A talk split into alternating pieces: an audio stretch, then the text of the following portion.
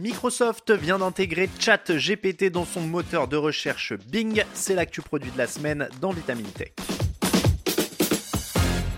Chat GPT, c'est la star des nouvelles technologies depuis plusieurs semaines. Les télévisions en parlent, les journaux, Futura en parlent, tout le monde en parle et nous avions déjà testé le chatbot génératif lors d'un précédent épisode.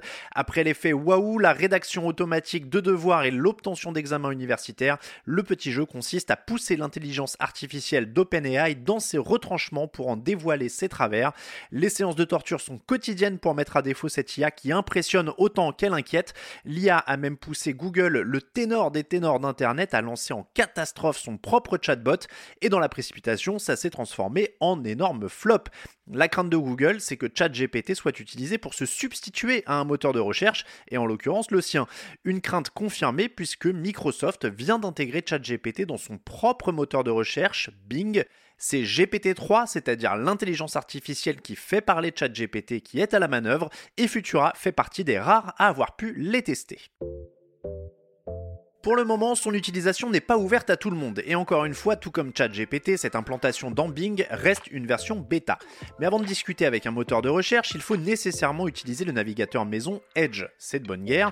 Autre contrainte, il faut d'abord s'inscrire, pour cela, à partir de la page de Bing, il est nécessaire de cliquer et de se connecter à un compte Microsoft. Si vous possédez un PC doté de Windows 10 ou 11, vous disposez certainement de ce compte. Une fois connecté, cliquez en haut sur l'onglet Conversation.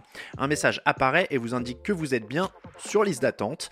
Ensuite, eh bien après un laps de temps indéterminé, vous allez recevoir un email sur la messagerie utilisée pour créer le compte Microsoft.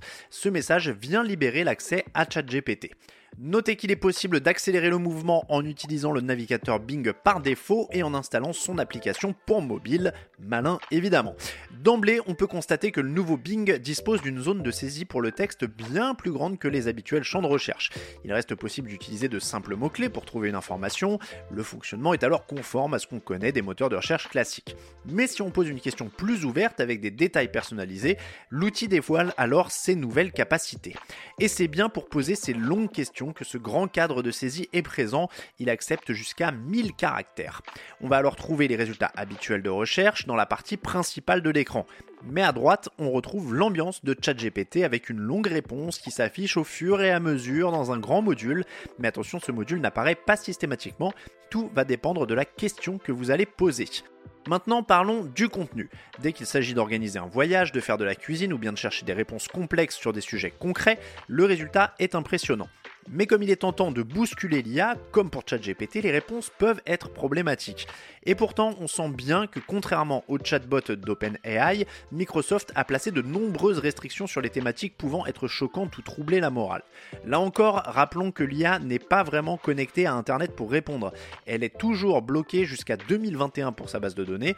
La confusion est alors importante car d'un côté on trouve des résultats de recherche actualisés et de l'autre une réponse parfois datée, incorrecte ou incomplète.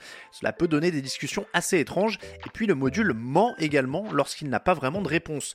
Doué en rhétorique, il est capable d'en inventer une crédible sur une base de probabilité. C'est plutôt dangereux lorsque c'est intégré à un moteur de recherche censé informer et non pas le contraire.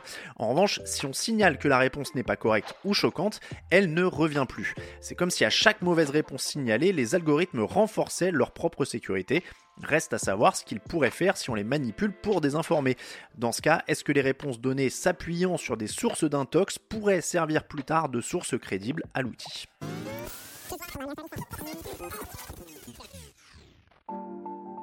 Pour pousser plus loin la discussion avec l'IA, tout comme avec ChatGPT, il est possible d'afficher en plein écran le chatbot. Pour cela, un onglet Conversation est disponible. Dans la nouvelle page, l'outil peut aller plus loin que ChatGPT en ajoutant des sources cliquables par exemple. En revanche, sur certains sujets, il reste encore très approximatif, il se trompe, il invente des faits et surtout, il refuse de se dédire. Autrement dit, le chatbot peut être d'une mauvaise foi déconcertante. Pour Futura, l'exploration des capacités de l'IA s'est rapidement arrêtée et pour cause, pour le moment, Microsoft limite le nombre de requêtes et évidemment, après un petit tour d'échauffement, on a envie de titiller le chatbot pour tenter de faire ressortir son côté obscur. C'est tout pour cet épisode de Vitamine Tech dédié à Bing, boosté à l'intelligence artificielle. Si vous le pouvez, je vous invite à l'essayer car ça préfigure de l'Internet de demain. Si ce podcast vous plaît, n'hésitez pas à nous retrouver sur vos applications d'écoute préférées pour vous abonner et ne manquer aucun épisode à venir. Deezer, Apple Podcast, Spotify, quelle que soit votre plateforme préférée, nous sommes là pour vous présenter les plus grandes nouveautés produits. Pensez également à partager l'épisode sur les réseaux sociaux ou à faire connaître Vitamine Tech et les autres podcasts de Futura. Pour être sûr de continuer de nous suivre tout au long de pensez à vous abonner à Vitamine Tech et à nos autres podcasts. Pour le reste, je vous souhaite à toutes et à tous une excellente soirée ou une très bonne journée et je vous dis à la semaine prochaine dans Vitamine Tech.